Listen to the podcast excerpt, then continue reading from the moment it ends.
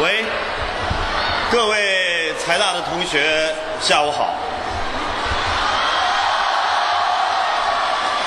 好了，接下来就让我出声，你们就不用出声了。我基本上是被绑架来的，因为这并不在我这一次的南昌计划当中。突然有一天晚上，也就是前天吧。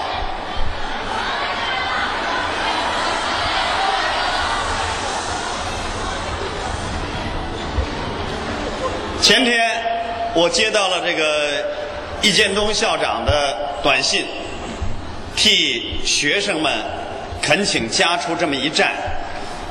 不仅仅因为过去我们是很好的朋友，我们针对奥运和体育进行过很多的对话，还在于他能为学子去求这个情。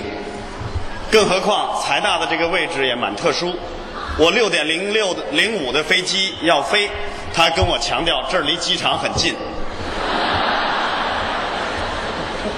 来来复复，刚才我看了一下手机短信，我们有十五到十六条手机短信，就为了解决这个问题。所以此时就站在了这儿，一个原本绝对不应该也不可能站的地方。为什么呢？因为这个行程太意外了。但是既来之则安之，所以接下来大家可以用一个热烈的掌声，谢谢易建东校长。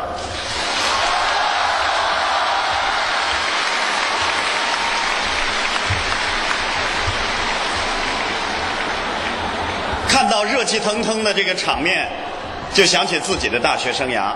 去年我刚刚度过了自己的大学毕业二十周年。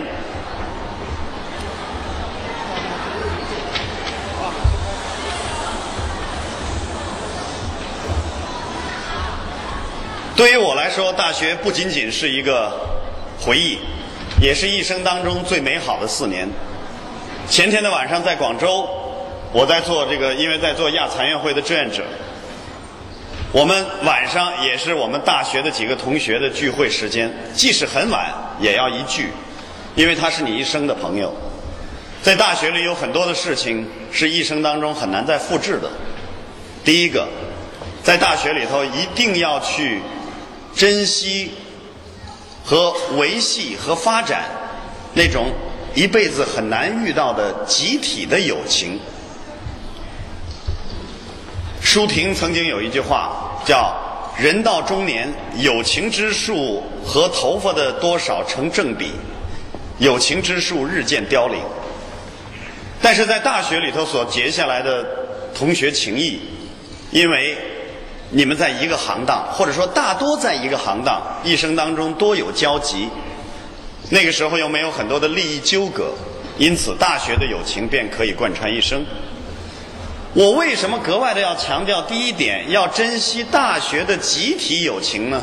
是，我既不同意，更不反对大学期间谈恋爱，但是千万不要因为提前走入两人世界。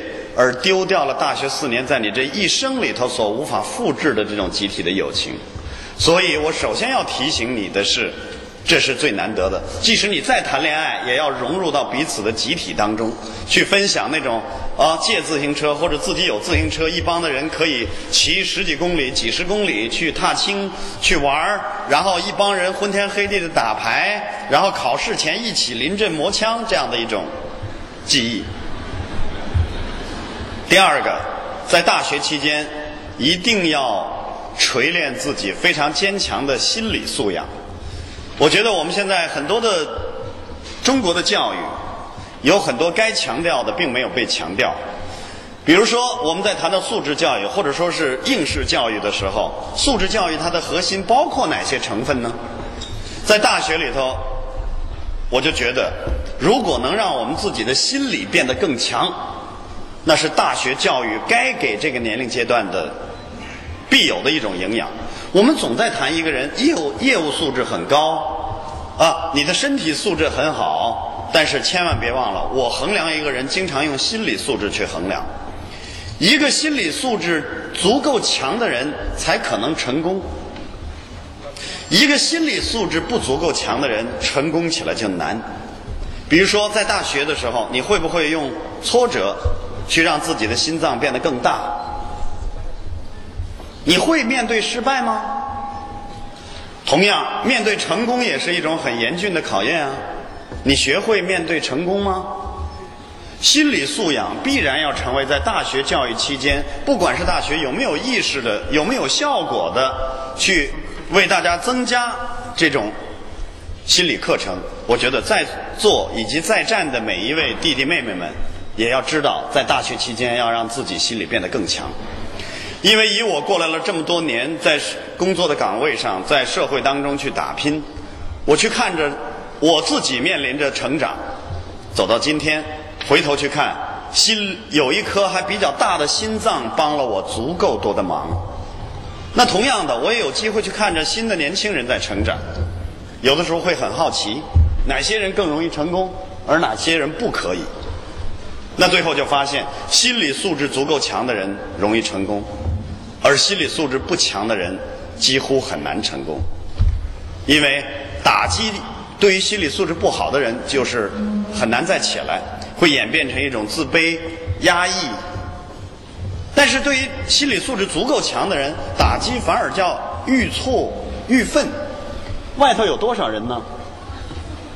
如果我不在意，你们也不在意的话，这儿起码还能再容三百人。只要，我觉得这是学校，学校就是要不拘一格。如果外头还有一些人，让他进来就坐在这儿，校校长不会反对的。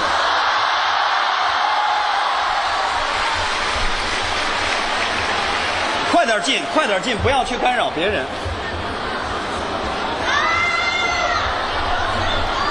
快点，你们要为其他的人积累时间。快点，快点，快点！快点，坐地上。你们可以坐地上啊，进来。外头如果还有人，让人进来，否则非常不安全。外头还有没有人？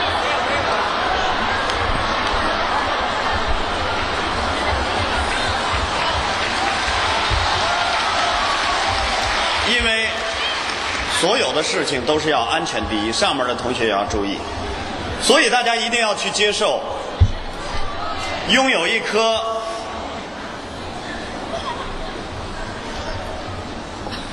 拥有一颗还算强大的心脏，是你将来走向社会、通往人生成功之路的必备条件，而不是可以选择的条件。甚至在我看来，如果让我去衡量这一个人的业务素养、心理素养等等很多层面，心理素养是我优先要照顾的层面。好了，这是第二个因素。第三个，在大学期间一定要学会用自己的脑子开始思维。而不是仅仅别人说是我就是，别人说不是我就不是，那不可以。其实，在座的各位，在站的各位，你会发现，当我们走进大学校园的时候，我们是没有区别的跟同龄人。你比如说，你高中的同学这一个班四十五个人毕业了，OK，你高中这四十五个人一毕业之后。刚刚走进大学的时候，有的人进了江西大学，有的人进了南昌大学，有的人进了财大，有的人去了清华，有的人去了复旦等等。刚刚走进学校的时候，你们不会有任何区别。是什么让你们在四年后发生了很大的区别呢？第一个，学校里头专业的设置。专业与其说给你们的是专业的知识，不如说让你们开始习惯了用你们的专业的思维方式去观察这个世界。比如说，我就会清晰的发现，当我大学毕业四年，大学毕业之后，因为我学新闻，我已经学会了用新闻人的眼睛去看待这个世界。我有其他的同学在学法律，他们已经开始用法律人的眼光去看待这个世界，而理科会理工科的同学会用理工科的方式去看待这个世界。OK，你们也会，你们会因为财大所给予你们的各种专业给你们的熏陶，你们开始用专业的眼光去看待世界。但是另外一点，你有没有学会开始用自己的眼光去看待和分析这个世界？人的成功，除去刚才我去谈心理素养，很重要的一点也包括着思维方式的成功。一个思维方式不断的有学习和变化能力的人会更强。一个人云亦云只能做跟随者的人会不强。一个人的收入和社会地位等等因素跟什么成正比呢？跟你的不可替代性是成正比的。一定要努力的让自己成为一个不可替代性更高的人。比如说，开玩笑也不是开玩笑，是事实。原来易建东教授在北京的时候，他的不可替代性就很强。为什么呢？因为在奥林匹克这方面，他几乎是最强的专家。所以，不管是电视媒体、平面媒体、网络媒体，你看我跟他一起做过电视，一起跟做过《体坛周报》的对谈，等等等等。那就因为他在这个领域钻得很精很深，他的不可替代性就强。不可替代性强，他在这个社会上获取自己更加稳定的位置和向前进的速度就会更快。但是可，如果你随时可以被替代，就很难。比如说。我们有的工作非常辛苦，我们的叔叔阿姨、大哥大姐非常辛苦，甚至会有生命危险。但是一个月挣的工资很低，他要比比尔盖茨辛苦多了。比尔盖茨曾经是世界首富，现在是被墨西哥的那哥们儿给超过了，但他第二。那你会觉得不公平啊？为什么这么多人工作这么辛苦，一天要工作十五六个小时？比尔盖茨经常飞来飞去，还打牌，然后这个等等等等，却那么有钱呢？没办法，这个世界上只有一个比尔盖茨。而我们很辛苦的那些工作，你觉得他一天要工作十五六个小时？你要知道，随便把我们拽过去培训，不到一天，立即就可以从事那个工作。也就是说，它的不可替代性太弱。那么，不可替代性需要的是你拥有一个独立的人格和独立的思维方式，你能做出与众不同的事情来。我们经常有的时候说啊，我也能和别人一样，但是你能做到别人无法和你一样吗？这一点，对于比如说我们干新闻的。每天对我的考验都是，我现在越来越不说，我天天拥有的都是独家新闻，因为我这儿有，你那儿没有，那我就觉得竞争性就会很弱，我是由垄断造成的。但是现在这个时代不是，全中国的新闻人每天上午八点到十点，围着不超过五个的网站，绝大多数在找选题，也就是说，新闻没有越来越强的独家占有的可能，拼的是什么？拼的就是你在传播和发布新闻的当中，你的你的竞争性强吗？你的独特性强吗？你的独立思维和语言表达的方面具不具有足够的吸引力？因此，这就是挑战，这就是竞争。那但是它跟思维方式是有很大很大的关系的。第四个，学习与工作和未来之间的关系。曾经在我的单位。有一天，我见到了一个很小的孩子在实习，找了很多人过来了，我就问他：“哦，校友？OK，校友，广播学院的，几年级？一年级？一年级？对呀，一年级。从明天开始，本单位不接受你实习，回去上学去。因为那个时候我拥有一点小权利，我把他撵走了。”我不能够接受一个刚上一年级的孩子就已经开始实习了。请问你实习什么呢？你知道你要什么吗？你知道你需要填充什么吗？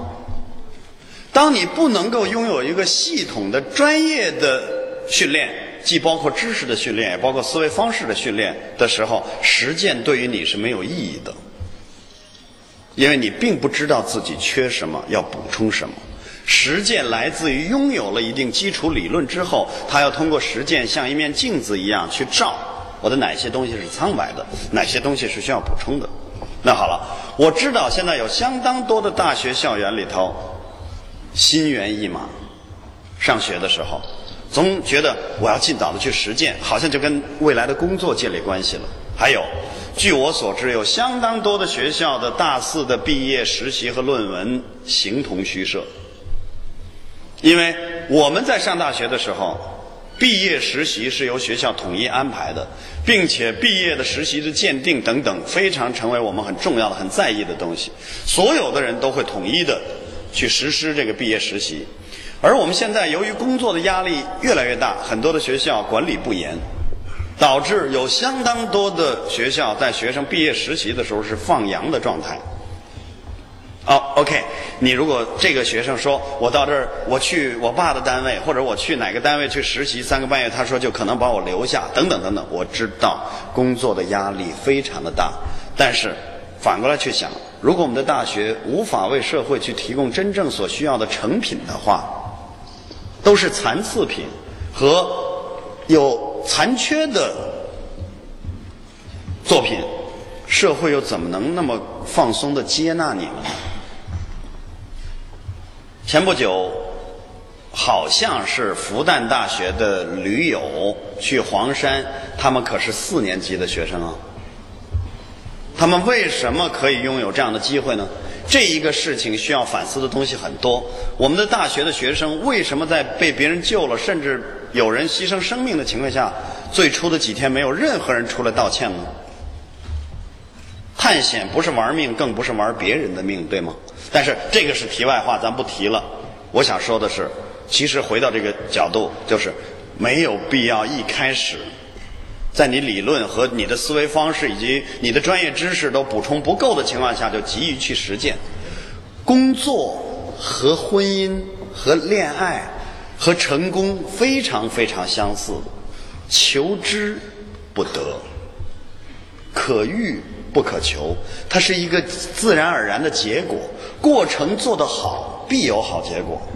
我我现在经常在大学里头，有在不同的大学里头，那些认认真真的在学习并且汲取知识，然后真的做了四年大学生的人，一般都有好结果。不排除那些心猿意马，然后。也并不扎实的人，由于各种因素，有的人得到了很好的结果，但是相当得到不好结果的人，恰恰是这样的一种大学生涯。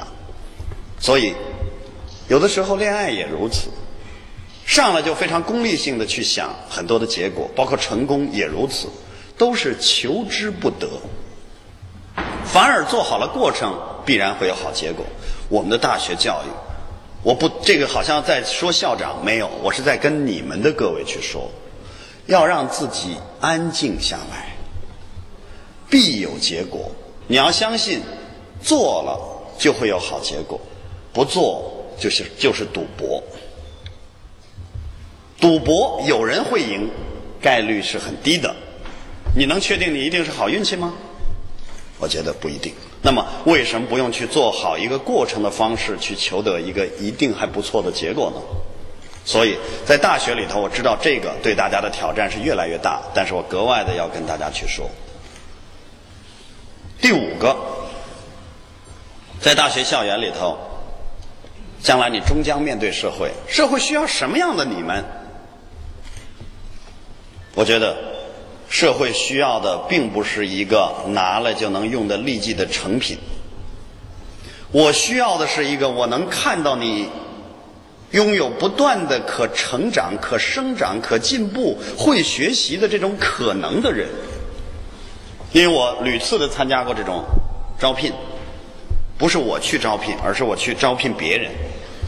那我内心会有几个标准，我从来不看他现在所达到的水准，我看的分析的是它具没有具有在生长并且具有很大生长空间的水准，这是第一一点。你比如说，我零三年的时候招聘人，我其中一个重要的条件是没有干过电视的优先，这是一个非常奇怪的招聘逻辑，对吗？按理说我在做电视，我应该招聘有电视经验的优先啊，但是我恰恰的招聘是一个反的，到现在也没人像我这么干，很少。为什么？因为我当时就意识到，媒体会进入到一个跨媒体的时代。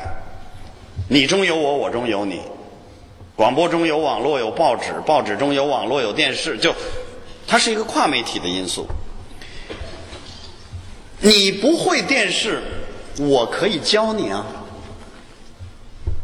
但是你仅仅会电视而不会其他的，我如何教你呢？我的这个选择恰巧意味着我要寻找那些有生长空间的人。我不要求你来了眼前立即就可以成为师傅，你成为我的学生，但是你将来有机会成为师傅。于是我那批招进进来的，新华社的有，报纸的有，各行各业的都有，也也有少量的，也有一部分电视的。现在是我们那儿的中坚力量，而且非常好用。刚开始他们很懵，因为不能立即上手，但是它有巨大的生长空间。因此我非常在意生长空间。第二个，我特别在意心理素养。我得知道这哥们儿抗打击能力强不强，这姐们儿。是不是一个有了挫折就跟我哭？对不起，工作的时候对于我是没有性别概念的。我认为这是对男性或者对女性的不公平，平等才是最大的尊重。你遇到了挫折就哭，在我看来，我会摇摇头，转身就走。因为工作不会考虑性别，八小时之内。这也就是开玩笑，我说为什么柴静写了一篇博客说白岩松有一天告诉我你不要再穿裙子上班，这倒不是，我是在悄悄的用各种各样的方式提醒他你是一个新闻人，你随时会出差，新闻人出差的地方山沟、矿难、地震随时都，比如说有一次柴静中午来了之后，告告诉他你有一个小时的时间，请赶紧回家收拾一点行李。一个小时之后，西园机场飞机起飞，新疆地震了。这就是新闻的生活。因此，我从不主张在工作的时候穿着花枝招展的裙子，因为你无法出差，我无法把任务给你。这个时候对于我来说是没有性别概念的，是要增强你内心的新闻味儿。所以，心理素质是非常非常重要的一个素养。你要抗打击。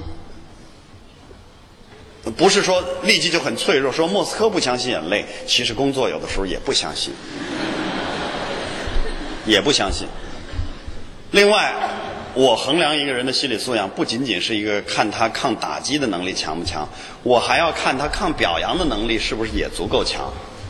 有相当多的人不是折在挫折上，而是折在头一两次的成功上，在他头一两次成功了之后，就不知道接下来该怎么办了。飘飘然了，觉得自己一切都可以了。原本会有一个不错的向上上升的空间就被堵住了。因此，心理素养是我第二个要看重的。第三个，我当然格外格外格外的要看重一个人。这是一种直觉，这个没法衡量。说我用什么样的数据能考考验出你是一个不错的人？无法。但是我凭直觉，我能感觉出。这是一个什么样的人？电视尤其如此，它需要合作。只有人格、人性相当不错的人，才可以进入合作的团队当中，才可以激励别人，也被别人激励，更多的人才愿意跟你合作。所以，做人是一个一生中永远无法改行的行业。人的一生不如此吗？你可以，OK，财大。毕业了，然后你从事金融什么各方面各方与与你有关的工作，但是你一辈子改得了你必须去做人吗？所以我会格外格外格外衡量的凭直觉去看这一个人的做人方面的素养。所以你回过头去看，时代不管怎么变迁，终极的衡量人的标准变化不大。我相信一百年前也有人如我这般讲过，五十年后大部分的标准也便如此。他跟你今天会电脑，明天会云计算，再后来有一个什么更高级的技术的变革，没那么大关系。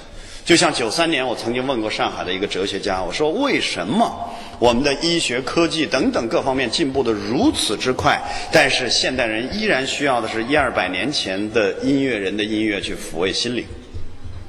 哲学家就回答了一句话：“人性的进化是很慢很慢的，所以回到内容为王。不管外在，我们现在有的时候经常会被外在的变化给绑架了。有很多人说，白松，你真的是手写的这本书，不会打电脑？我说对呀。你真的没发过邮件啊？没发过？哎呦，那你 out 了。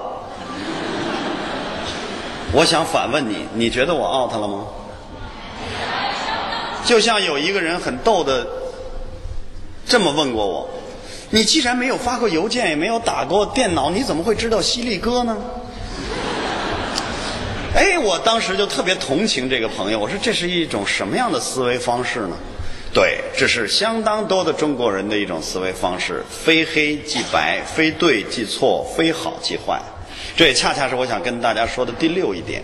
说到思维方式的时候，也要从一种传统的禁锢当中走出来。我们有的时候会有很多的下意识的习惯，但谁说习惯就一定是对的呢？比如说今天，因为实在太急，你没有机会。只要有机会，我就发现。有人讲，便有人在底下记笔记，对吗？考试和上大学的时候如此。后来我发现，上学这样是正常的，因为你要记啊，靠考试的。后来我发现，都做讲座等等，有很多人也是这种习惯在记。我就经常劝他们把笔记本收起来了。该记住的不记，你也会记住；不该记住的，您记了也记不住。一百个记了笔记的人当中，九十九个后来没再翻开过。那么，我们为什么就会经常走在这种其实完全是一种下意识的习惯？其实它是错的。然后，打电脑是有了这种，我就一定要会它吗？会了固然可以，但是对我来说，我已经习惯了写字跟思维之间的这种同步的速度。我之所以不打电脑，是因为我等不及我的脑子。它更快，我的手跟我是同步的。但是我如果要打电脑，我的它不，它不是我的习惯，那我舒服就 OK 了。我干嘛要被那些去裹挟呢？但是我们生活当中，中中国人必须改变一种逻辑：这人是好人，那人是坏人，不对。生活中纯粹的好人没有，纯粹的坏人也没有。绝大多数你我都如此，好中有坏，坏中有好。看什么激活了我们的善，看什么抑制了我们的恶。一个良性的社会必须要用道德，尤其要用法律规矩去制约、约束我们心中当中的恶。你也很想偷东西，我也可能是。但是受过了良好的教育之后，有有法律和各方面的约束之下，我们就不可能做出这样的行为。但是你敢说你小时候没偷吃过东西吗？我偷过。你要敢告诉我你没有偷过，我就敢告诉你你太虚伪了，因为人性大多如此。那么好了，那由此就可以告诉我们一点：我们都是相同的。一个人犯了罪，是不是就是十恶不赦？法律会有准则，是该死刑还是无期或者怎么样？那是不是因为一个人犯了罪，他就是什么都是坏的呢？不会啊。你比如说，上海曾经有一个银行的行长，后来现在被判了无期，但是他有一句话深深的影响了我，我依然有勇气去说他这句话是很棒的。他说：“名利权都很有力量，但是你没发现它都是中性的吗？看用在谁的手里。如果用在有理想的人手里，它就向好处走。”如果用在只为自己去谋取私利的方式去的话，这些词汇就是坏词汇。是啊，有道理啊。所以，那你能认为你就是纯粹的好吗？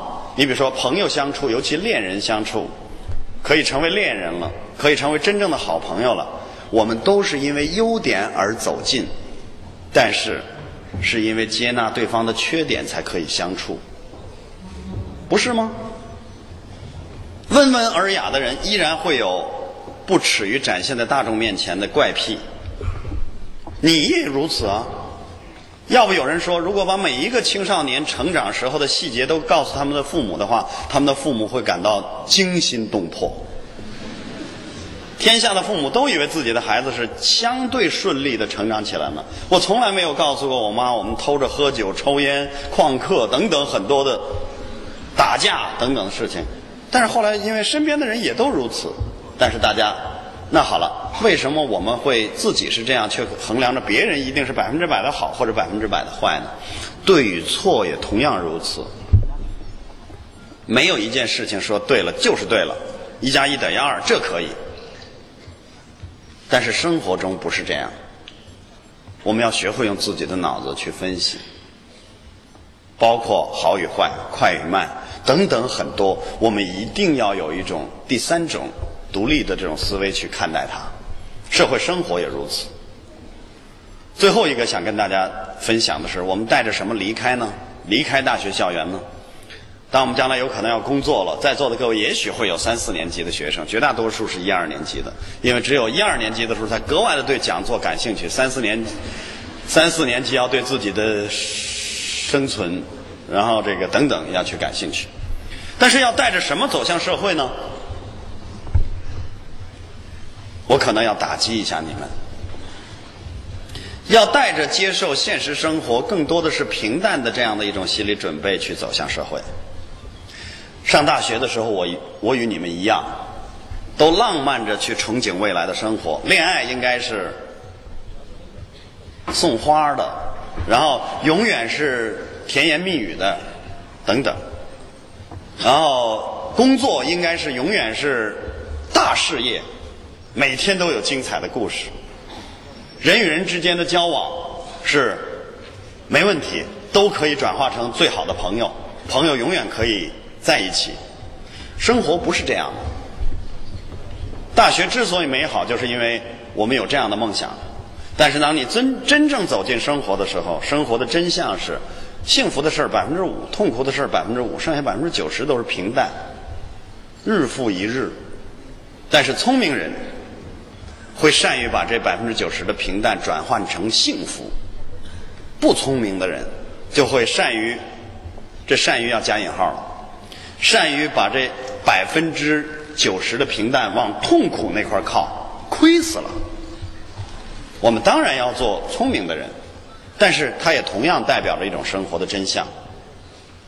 对于上大学的孩子来说，我给你描述一个婚后的状态：说老公在那儿看电视，拿着遥控器看报纸；夫人在那儿织毛衣，偶尔看两眼电视；孩子在那儿写作业，一晚上没多少话。然后晚上烫完脚睡吧睡吧，然后我问这种状况怎么样？很多的大学生里都说快离了吧。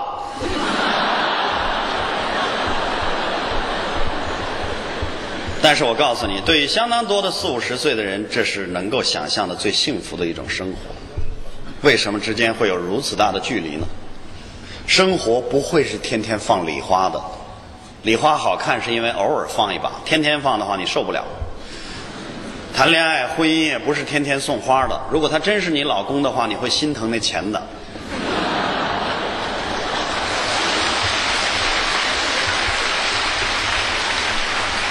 前两天公布了一个中国人婚姻的状况，说女性百分之七十要求对方必须有房，希望对方有房才能够结婚，否则算了。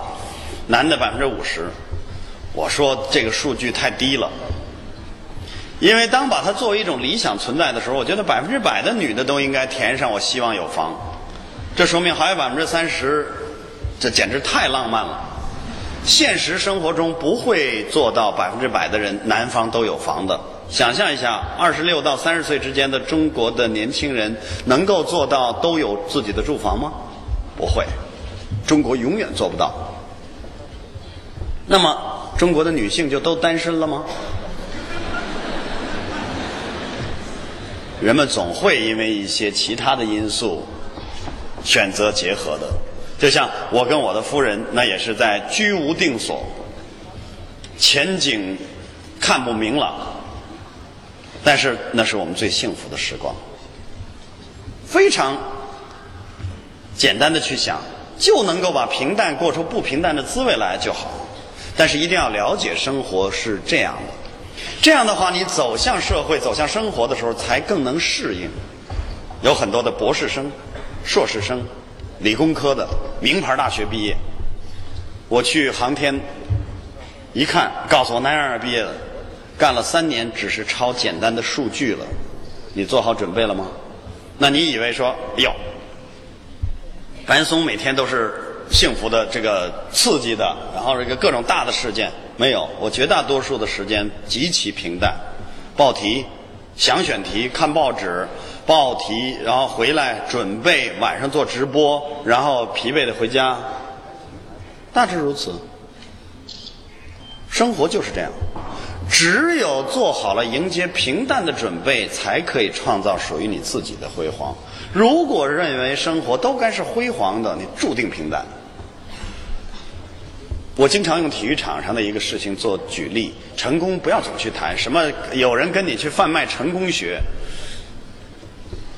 转引冯友兰老先生说的，人生的三个成功标志，第一个叫立言。立言是什么呢？孔子、孟子、老子、易建东教授。留下留下很多的对人家有启发的这种各种思考等等等等，但是冯友兰老先生说了，立言需要天赋，不是每一个人都可以立言的。你做得了老子吗？做不了。做得了孔子吗？我一直在想，老子没有读万卷书，也没有行万里路，为何洞悉了一切呢？道德经里写写满了我们所有该有的人生。你们现在不必看，过了二十五、三十再看，否则的话，你以为你看了，将来不再翻了，后悔死了。立言需要天赋，接下来说，就是，但是它是一种大的成功的标志。接下来第二个叫立德、立功。所谓的立功，翻译成现代的白话文就是事业有成。但是冯友兰老先生说。立功需要机缘，一个人事业能不能成，不是你努力了就一定会有好结果，有的时候还需要机缘巧合。比如说，我经常会说运气好。第三个，他说大成功的标志也是立德，立德最容易，每个人都能做到，但立德又最难，需要你每一天约束自己，积极向善，便能立德了。但是这恰恰是最难的。而日子也如此，过好每一天并不容易。但是幸福的人都是过好每一天的人。有的时候会问自己：你幸福也是一天，你不幸福、痛苦也是一天，干嘛不幸福着呢？所以要去准备迎接那些。就别回答提问，他们想让你给学生留一句话。啊。提问就算了。啊，没事儿，问几个。呃。所以，看这个一本正经让我留一个话，其实我能写的毛笔字除了一之外就剩二了，还还还还不一定齐。我为什么要转引这个冯友兰老先生的这句话呢？就说，其实如果一心追求成功的话，都很难。不就是立言、立功、立德？但是，要么天赋，要么机缘巧合，要么需要每日的坚持。你能做到吗？什么叫成功呢？有很多人问我：“哎呦，白岩松，你是不是现在成功的呢？”我说：“不会。运动场上有一个项目如同人生，我一直喜欢的是跳高，不是说我能跳高，我一直觉得它像人生的一种比喻。你有没有发现跳高的特点？越过了一个高度，就一定要再摆上新的高度。你没见过跳高说在一个高度永远不同的跃的，就在不断的向上的过程中。”即使当所有的竞争对手都没了，你已经跳过了最后的一个高度，你获得冠军了。你见过这个冠军就不再跳的了吗？极少，剩一个人了，他已经是冠军了，他一定要再升一厘米，过了他就还要再升，也就是说，他注定要以最后一跳的失败来宣告自己的成功。我觉得这太像人生了。人最好的一辈子，就是以最后一跳的失败来宣告这一生的成功。因此，有很多人会说：“哎呀，白岩松你很成功。”我说：“那是临死前才可以念叨念叨的事情。”所以，你就会永远去挑战自己。就跟李宗盛曾经说过，有一首歌叫《我们每个人都是和自己赛跑的人》。你们不常听了，你们现在打击你们一下哈。你们什么都比我们那个时代强，你们的流行音乐不如我们那个时代。华人流行音乐时代的最伟大的时期，包括就是我们所处的那个时代。你们现在的歌在我们听来，哎呦，这不是怀旧，的确很烂。我们伴随的是齐秦、罗大佑、崔健、李宗盛，叫说滚石前两天在上在台台北小巨蛋举办了几天的这个音乐会，滚石三十年。然后零五年的时候举办了校园民谣民歌那三十年，啊，的确现在的音乐有点苍白。呃，唯一值得同情你们的地方了，当然还有很多可值得同情了，比如说生活的压力。最后想说的是，是我知道现在很多人在探讨说现在年轻人不容易，等等等等，别太自也，我非常理解，全社会应该关爱你们，但是不必溺爱。我想反问的是，有哪一代的青春是容易的呢？这一代的年轻人，因为拥有互联网，已经可以使自己所有的压力和委屈展现在世人的面前，大家听得到你们的委屈。像易建东校长他们那个那一代，我们那一代，再往上更高的一代，我们哪代人的青春敢拿出来说一说呢？有很多人说现在的蚁族很难，哎呀，漂泊在北京实在不行就回这个自己老家等等。我们那一代人连成为蚁族的条件都不具备，因为我们解决不了户口没有粮票，必须遣返回原籍，工作都是定向的，人不拥有自由，连痛苦的权利都没有。你们现在起码还拥有痛苦的权利。然而有人说。哎呦，我们现在买不起房子，房价太高了，我们太痛苦了。我们的那代人就没有想过买房子的事儿，因为这不可能。另外还有一点，谁说二十七八岁的人就可以买得起房子呢？你在全世界给我找找二十几岁就可以买得起房子的国家。我不知道为什么中国的媒体、中国的环境，居然给大家描绘了一个根本不可能实现的大饼，最后把大家全害了。说每个人都要拥有一套自己的住房，于是丈母娘就要告诉自己的女儿，她如果要没有这套住房，不跟她结婚。这倒是节节计划生育的一个非常好的方式。但是，每当剩女一多了，最先着急的还都是潜在的丈母娘。这不可能的，所以政府这几年，中国政府刚想明白这一点。开始从廉租房、经济适用房各种配套房去解决。我觉得人的一生就是毕业了，住宿舍，然后找个小窝租房子，两口子，然后慢慢住廉租房，然后经适房，最后有了自己的大房子。日本等等这些国家一般是四十来岁才可能拥有自己的比较稳定的住房，或者用贷款要交一辈子。中国人就非常性急，但是我们做不到，因为我们的人口更多。本人拥有自己第一套房子的时候，我都三十二岁了。我是在租了八年的房子的时候，那按理说我还算是条件不错的。我八年的期间，连我的孩子都是在我们的流浪路途当中生的。曾经有一次，我们家是从一个小区里一栋楼的六层转移到另一栋楼的六层，你们想想看，这是多么悲惨的一件事情。我还大言不惭的给人家打电话，哎，能不能便宜点我们就在一个小区里，你说说啊，我们从这个，对不起，你们这个搬家要加钱，我们不算路途，只算楼层。季羡林老先生他们年轻的时候去德国，二战发生了，十年回不来国家，吃上了安眠药，母亲再也见不着。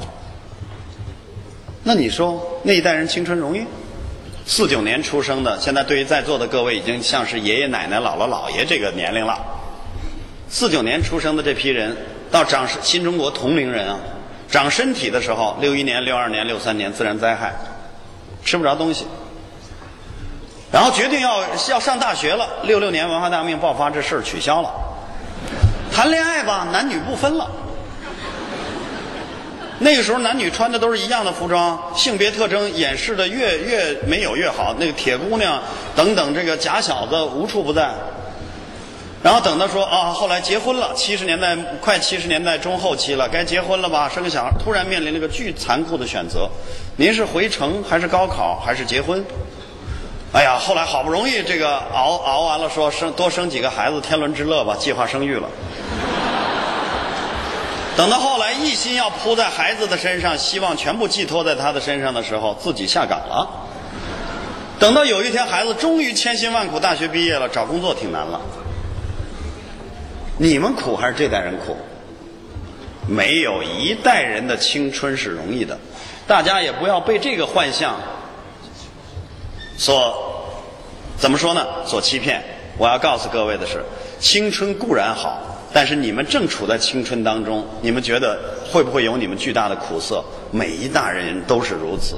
青春之所以好，是因为回忆当中。另外，青春有一些重要的特质：敢于犯错误，敢于尝试。为什么有大把大把的时间可以去改正错误？像我们这个年龄就不敢了。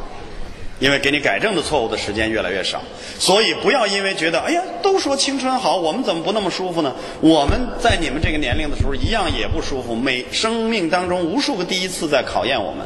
我们在上大学的时候最流行的一首诗的第一句就是“二十一岁，我们走出青春的沼泽地”，可见大家也正在沼泽地里。所以，但是去放大青春中那些最美好的东西。